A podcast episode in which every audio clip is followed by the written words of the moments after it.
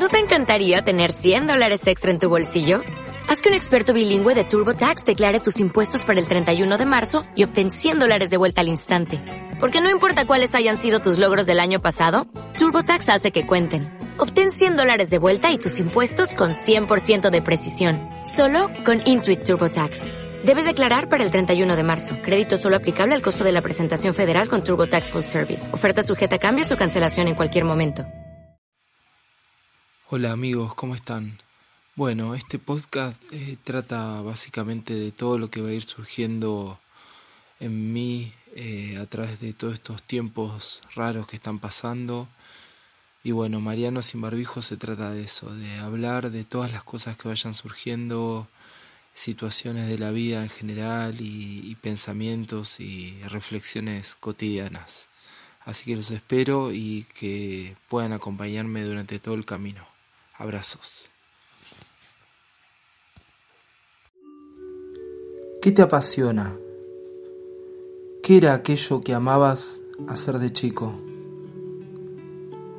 ¿Qué te quitaba una sonrisa? ¿Qué te hacía feliz? Nadie nos dijo que nosotros éramos como rompecabezas, que la vida inició con todas las piezas desarmadas y que el juego consiste en ir armándolas nuevamente. Porque ¿sabías que se trata de eso? Nadie nos contó las reglas, y acá estamos, en el campo de batalla cagados de miedo y desorientados. Bueno, de eso se trata, de ir juntando pieza a pieza el rompecabezas hasta crear el significado.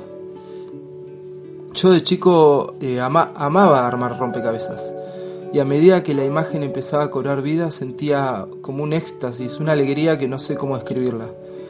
Porque es eso, todo se trata de eso, de, ver la figura armándose, el significado de nuestras vidas. Tampoco nadie nos contó que el amor une piezas. Y el dolor también. Con todas las piedras que me han tirado en mi vida, he construido un altar y agradezco esos momentos. ¿Suena raro? Sí, es raro. La vida es un juego raro. Te pone en la cresta de la ola un momento y ahí estás, en la cima, feliz, indestructible, y después te tira hasta el fondo del mar. Siempre me parecieron hermosos eh, esos jarrones parchados, ¿vieron? Que alguna vez se rompieron, pero fueron pegados nuevamente. Alguien descubrió en, no sé si en China o en Corea, que eso era arte, y hoy se venden por millones, porque es arte. Nosotros somos ese jarrón.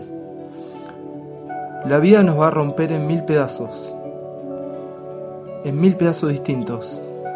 Pero el juego consiste en eso, en juntarlos, en pegarlos.